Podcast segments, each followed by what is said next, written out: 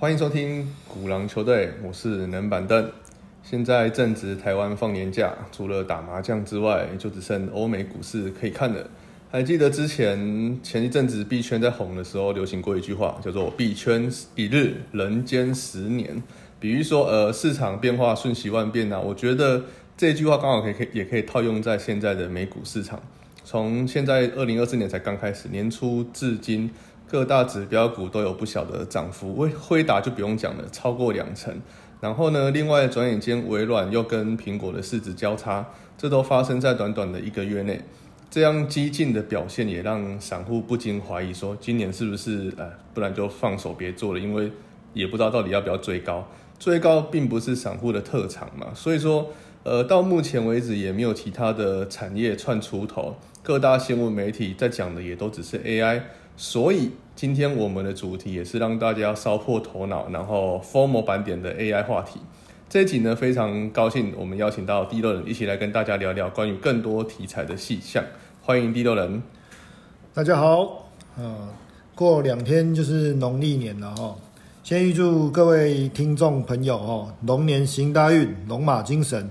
哦，投资什么都犹如飞龙在天一般哈。啊，相信。都快要过年了啦，大家也很希望说能够在市场上面大有斩获了哦。啊，老规矩是不是要唱歌一下是吧？现在走到外面路上啊，不是在放那什么恭喜呀，恭喜发呀发大财。好，这边好，就今天希望哦，就我们的一些看法上面，然后来跟大家做一些分享。我也希望大家能够随着这一次过年发大财了，不过。我我我不知道到底身边敢买辉达 AI 主题的到底多不多了哈，这个就题外话。然后 AI 这两个字其实我也不是很想提起，毕 毕竟从二零二三年就一直讲到烂掉了嘛。不过你要说其他的主题嘛，我也是找不到。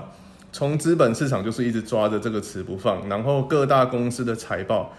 的表现也不断提到 AI，指数一样离不开七大科技股。然后但有一点其实蛮神奇的哦。就是苹果好像在这一次的涨势竞赛中落后其他个股，不仅让出了市值宝座，刚刚讲的就是让给微软嘛。在科技集体或买盘青睐的时候，往往就只看到说，哎，其他都涨的，但就它就是跌的。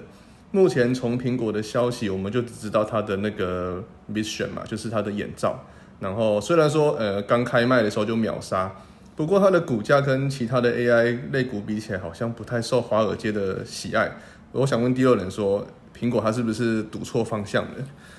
嗯，坦白说哈，讲到 AI 这个话题啊，我自己也是这么觉得啦。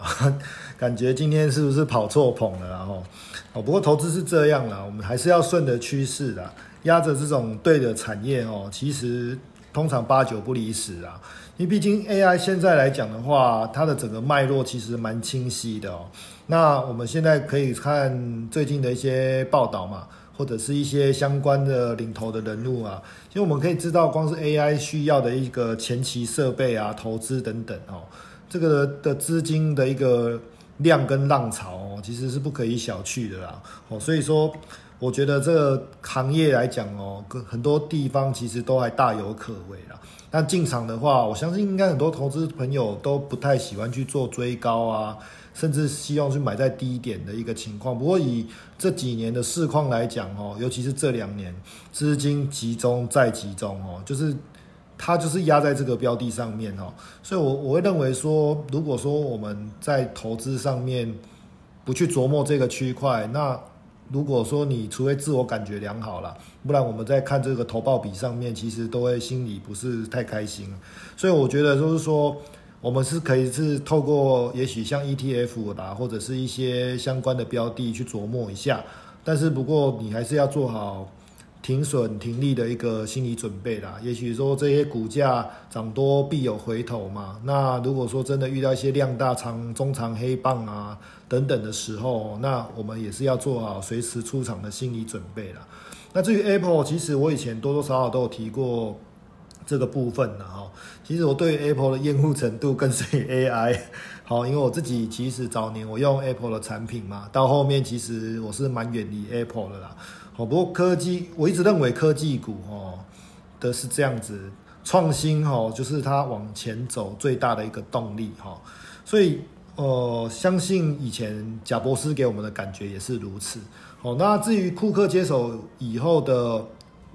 的 Apple，它确实在股价上面的动能哦，这个我们必须是说说的佩服啦，真的是佩服啦。不过他的做，他是其实一个管理上面的一个干才哈，我们可以这样子解释啦，他比郭董还要像郭董，哦，所以他其实就是我们看他现在产品的推出，还是回到早年那个像。Windows 跟 Intel 垄断的那个年代哦，就是我一年推一个商品，然后我的机子其实前进的没有很多。就是我们看它这这，我甚至觉得可也许 iPhone 七、iPhone 八以后，它的规格就已经比 N N 九以还要弱很多了啦。吼，但是它就是，不过说真的，这也是八爷爷喜欢的地方嘛。他少买科技股，但是他去买苹果，因为苹果它现在就是不断的在兑现。在兑现它的获利，然后你看公司的财务报表，其实都漂漂亮亮的。另外，它果粉以及这些苹果的所谓的品牌价值，但是其实这些时间点上面，我有发现到，呃，美国品牌其实慢慢的在世界上的吸引力有在往下掉，不管是 Apple 也好，甚至像 Nike 也好。它不是像以前那么样的一个一枝独秀哈，所以我认为说 Apple 在这方面所碰到的一个瓶颈哦，好，也许像也许我刚刚跟主持人在录音前聊天也是一样嘛，手机的部分按你的规格、你的外形我们都差不多嘛，只是你苹果我安卓，但是我现在看到很多辣妹都拿那个折叠手机啊，晚上追剧的时候那个折叠一个比一个漂亮，一个比一个好看呐。甚至我自己在电信商去缴费啊，购买手机的时候，看到那个样的商品，其实都还蛮有具有吸引力的哈。我觉得这个都是，也许手机未来它的成长动能已经不如以往了，但是有新的东西、好的东西，其实它都有办法去驱动这个股价上涨的一个动力。嗯，所以它可能。是被迫要去开发头盔，因为他的手机也卖不动了。因为实际上，库克给我的感觉，他的创新感真的，我真的觉得贾博士还在的话，应该讨个小克给他扒了吧，因为他真的就是没有愧对股东啦。但是你长期来讲，你对他的东西的所谓的进化感而言，你真的会感到失望，因为他慢慢的一成不变。对，OK，再来就是。讲到苹果的市值被微软超过了嘛，所以我也想蛮多问题想问的，就是说微软算是今年最风光的公司之一了。虽然说它的涨势没有像 AI 那么的厉害，但是微软也押宝押宝对题材，就是 Chat GPT，还有它自己的病的应用程式受到市场上的欢迎。OpenAI 的聊天机器人话题炒到现在也一年多了，然后刚开始的时候我有去玩一下它的对话啦。或者说是用一些 Midjourney 去为那个它，就是你要做图的时候，你可以去打一些指令呢，它就可以生产出你要的图。但是你说经过这一年到底有什么变化？我目前看到比较多的就是可能是一些新闻上的标题啊，他们就会用 AI 制图。呃，我在想是不是说要规避版权之类的，这个我不知道。好，回过头来讲一下 OpenAI，我们都知道微软上一年注资一百亿美元，让这一家新创公司崛起嘛。但是有媒体报道说，Open AI 可能要反过来吞噬微软，怎么说呢？原因就在于微软要将 ChatGPT 整合到 bin 城市的时候，结果 Open AI 就提前公布了 Chat GPT 的测试版，两个月的时间吸引了一亿的用户。另外就是在上一年八月二十九号的时候，呃，Open AI 推出了企业版的 GPT，时间刚好与微软的并并 Chat 企业版重叠。这微妙的关系，外行人我们当然觉得说看起来是雾里看花。不过我觉得内部宫廷剧一定是高潮迭起。微软对外有 Google，对内有 OpenAI，现在华尔街又给它这么高的估值，你觉得它能够长期承受这这么高的估值吗？我觉得微软是目前这些所有 AI 体验的一些厂商里面哦，我觉得它在实用性上面是走在比较前面的啦。也就是说，在大家在谈论梦想、创新，哦，以及未来技术的一个部分来讲的话，它是目前来说，我认为哦，完全在使用体验上面做的比较比较有一些小成果的一些公司啦。哈。那当然在市场大者恒大底下，我觉得他们本来就是很好的一个，很多人笑称它是很好的一个护盘标的啦。不过我们如果用我们要去看 AI 股这些本梦比的一个想法在这里头的话，那我倒是认为微软的股价算合理，也不算过分。而且我觉得这也是领导人特质啦。我们常常在想，有的领导人他是真的实的还是虚的？很多人很会吹，哦，很多人他会跟你讲一些不太切实际的做法，或者有的人他会比较保守。那比尔盖茨对我来讲的话，我个人的感觉啦，哦，他给微软这家公司带来的精神，哦，他都是会看到一些未来。实际上面真的会呈现的东西，而且它不会是遥不可及，所以我觉得微软在这方面的铺陈上面，我倒是认为他们是蛮稳扎稳打且脚踏实地的。而且 Open AI 来说，最近动作其实是真的蛮大的，包括说他们的执行长哦去了达沃斯嘛。好像也到处去游说一些游园国家嘛，哦，他们在做这一块上面来讲的话，其实他们看得蛮远的啦，哦，但是如果说，当然你要看你结合对象，还有你目前实际上的做法，哦，我倒是认为微软不像其他公司来讲那么样的不切实际。嗯，它它的业务可能跟 Google 比较重叠一点的，对对，所以说。可能呃，如果说这样来比的话，是不是 Google 也是蛮有机会？Google 也是一家我认为算蛮稳健的公司，只是说它当然还是会受到竞争者的冲击，导致说它的业绩也好，股价也好此起彼落了。不过这两家公司，我倒是认为，你大家在 AI 浪潮底下，我们在投资里面，你真的买不下去双 A 题材的话，哦，我我倒是认为这两家股价。以它的含水量不是那么样的过分的情况下，我我我倒是认为这这是我可以接受的一个标的，这样子。哦，OK，好，对啊，就一直讲 AI，一直讲 AI。那接下来可能要讲一下 AI 最底层的技术啊，就是晶片。讲到晶片，就会想到台积电嘛。魏哲家他也受不了，我觉得他可能也受不了 AI 这两个字的诱惑啦。最近法说会的时候，频频一直提出来。他表示说，人工智慧的晶片销售过去几年来是每年以五成的速度在成长的。到了二零二二零二七年，台积电有百分之十七的营收都会来自 AI 晶片。现在客户基本上都是在装备竞赛嘛，对于先进制程需求一定会更高。目前七纳米的七纳米以下营收占六十五趴。说垄断是没有到那么的严重，但是你看哦，讲到晶片的话，除了台积电，还有不知道为什么会一直过热的三星以外，我觉得可能也很难想得到其他厂，呃，可能 Intel 之类的。我觉得要不是台积电的大股东是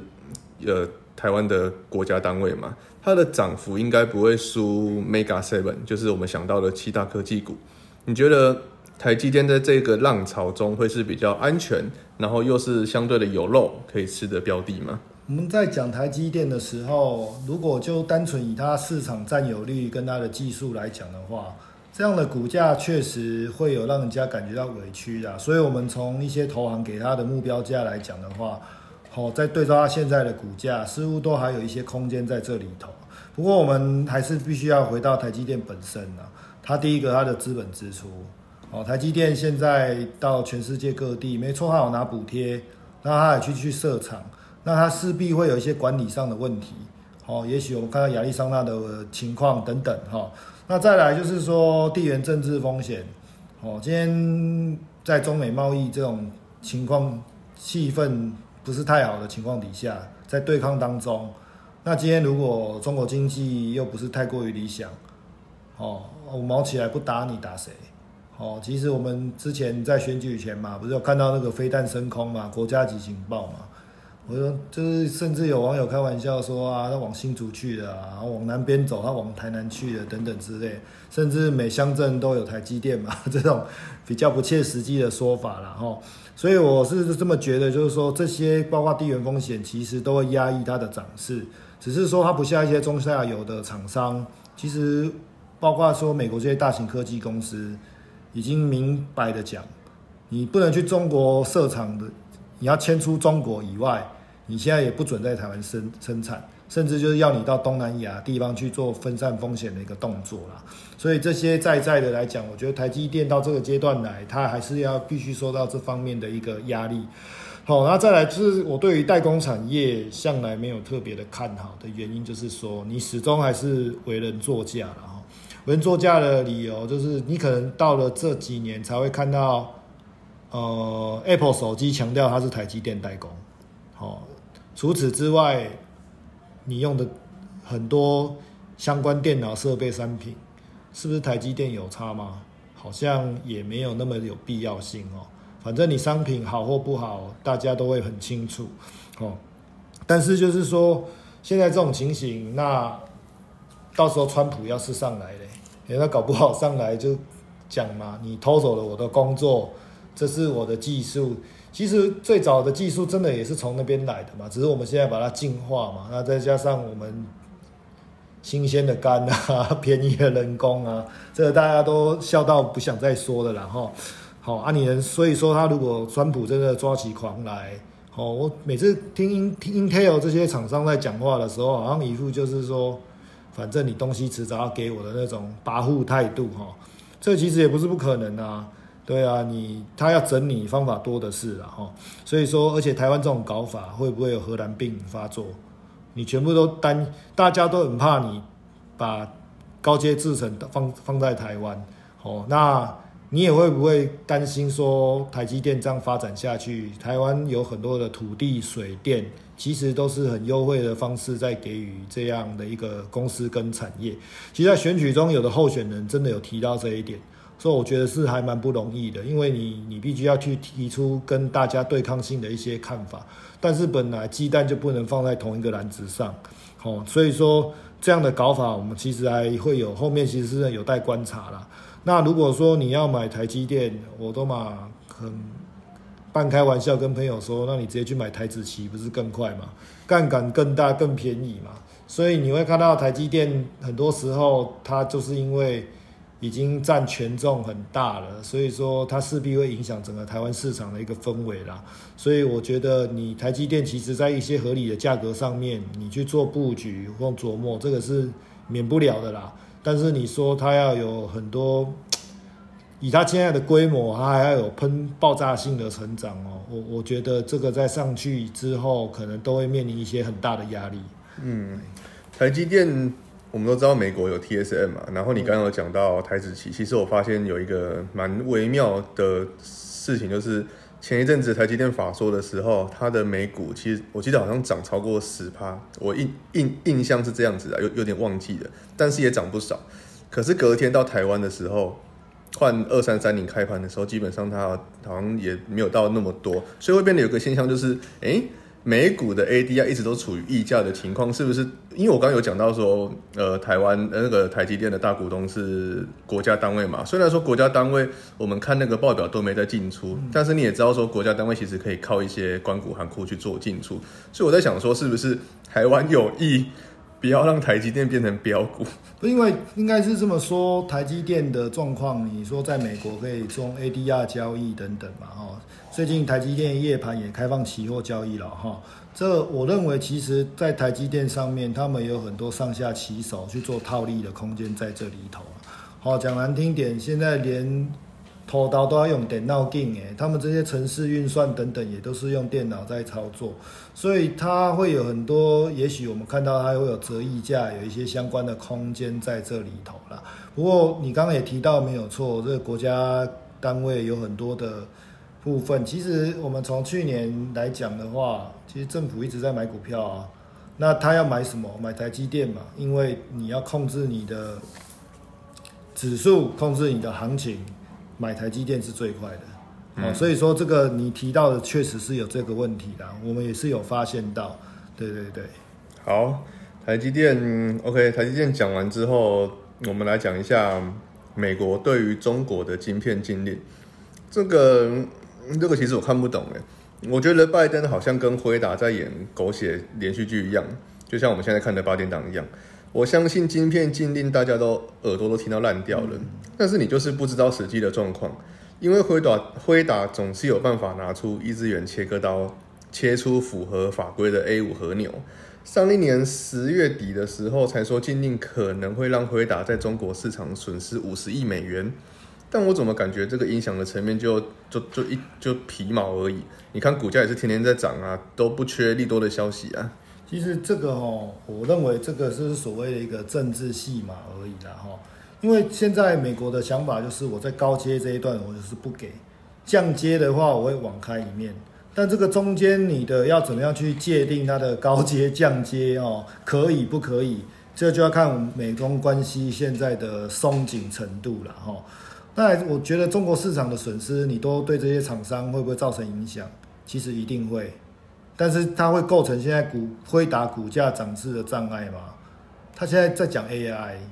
哦，它其实是置外于中国，因为我这个跟高阶已经没有关系了。我讲的是一个未来世界建构的一个梦想跟一个产业的前景，好，所以说辉达这个部分，我我认为在中国上面，也许就是财报公布的时候啊，你中国怎么这样子啊，类似等等，哦，不过他这个。中间的成就啦，我认为他们应该都有一些，因为毕竟来讲，我们大家都知道西安这些戏骨跟现在的民主党政府确实是比较友好的啦，所以说他对于这一块上面会确实会有很多睁一只眼闭一只眼的空间在这里头。那那如果是川普上来，会不会也许大开大合，生意人归生意人，我就是归 open 啊。那如果说啊，我现在就是要照我选举的诺言，我要这样子猛打，我就是。压根一毛我都不给你卖，这也是有可能的啊。所以这个东西，我觉得背后会牵扯很多政治力在这里头，反而会比较不容易去去找寻那个中间那个平衡点在这里。嗯，我觉得利多，哎，就是禁令啊，为什么会没办法影响会打？主要个原因就是我自己之前在新闻上面看到的啦，就是。因为美国现在进了中国嘛，那自然而然的黑市的价格就会让晶片拉高。那辉达自然而然是不是？哎，又有更多的利润可以去谈，因为它可以卖更高的价格走黑市到中国。现在可以透过第三地嘛，三角贸易的方式嘛，或者是透过第三国，我们有没有什么样的方法去？我相信以台湾，台湾就有很多厂商在违背禁令的做法，只是你要不要去抓，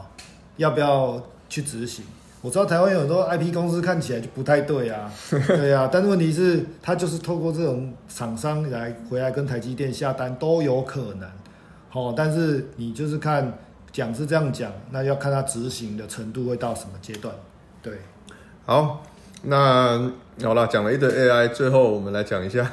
几乎快要被放弃的特斯拉，应该有蛮多台湾的投资人套在特斯拉上面套不少的。包括你去绑一些买什么呃 E E L N 之类的，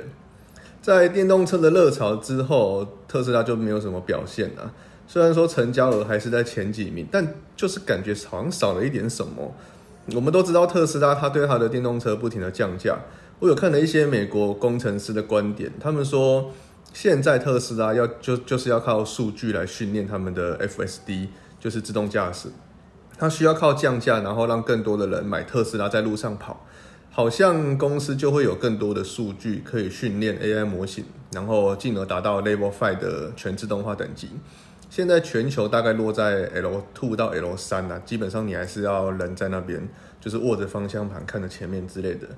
那现在所以说都还是在半自动的范围，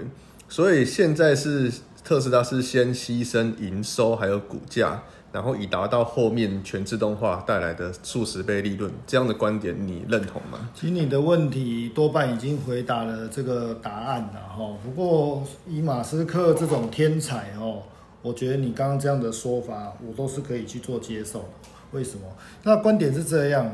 哦。我们刚刚其实有聊到，所以说，当我们把电动车当成是车，那其实特斯拉真的没有太多的机会，因为这种车感觉就是一种传承。我刚刚你你拿酒来讲好了，然后百年品牌啊，什么什么之类的啊，然后著名酒庄啊，那电动车来讲的话，我之前就提到啊，那个比尔盖茨他去买了买了保时捷，然后搞得那个马斯克非常的光火。你花了两三倍的钱去买一个效能可能还不敌我们家特斯拉的车款，可是他会告诉你说，这是我小时候的梦想。像毕竟在台湾也是一样哦，有些有钱人也是开双 B 车哦，好，双 B 现在也有电动车了，哦，这就是一种他的想法里头这种品牌品牌的一个给你的一个给你一个念想在这里面，好，如果用这样的想法，那特斯拉其实没什么太多的机会了。不过如果说我们要将自动驾驶跟一来以后未来呃汽车的一些概想，例如说汽车是你的行动办公室啊。这些等等的想法在里面啊，那其实你就不能太小看特斯拉它现在的想法跟布局哈。它其实短时间来讲的话，我们现在在看它现在的做法等等之类的哈。它确实如果说如他所说的，它是要收进收集大量的 data 这些等等下去做，哦，那其实真的它的特点其实就是自动化驾驶。那这块如果真的让它做起来的时候，那它一定整个汽车工业、汽车产业。它又会大大的往前一步，好，不过这个你要切记一点，你要把你的投资想法现在就要把它拿开，好，因为信仰跟荷包是两回事情，因为你它真的要有搞头，它会在它的股价上面反映出一切应该有的样子，不然我们现在像大家最近打打屁的那个中国股民一样嘛，哦，一直买，一直买，一直买，结果挂掉了。我也知道它很便宜，我也知道那个时候是本益比低到不能再低，可是实际上它就是还不不 OK 嘛。那如果它真的 OK 的时候，股价就会呈现应该要上涨，以及可以让你做有效上车点的一个位置。所以你不要拿自己的荷包来开玩笑，好，这是两码子事情。就像拿荷包来开玩笑，大概就像你刚刚讲的，超中超中概股，越超越低。就很多人一直这样子做啊，但是我们看看，不是今天我出门才看到一个中国女生，我只是买个股票，结果搞成这个样子，其实这个真真的是很可怕的事情。我觉得这是人性啊！你说大部分的人，你现在去追。AI，你你要做回答，他可能会想说，哎，那我还是买个比较低估值的中概比较好。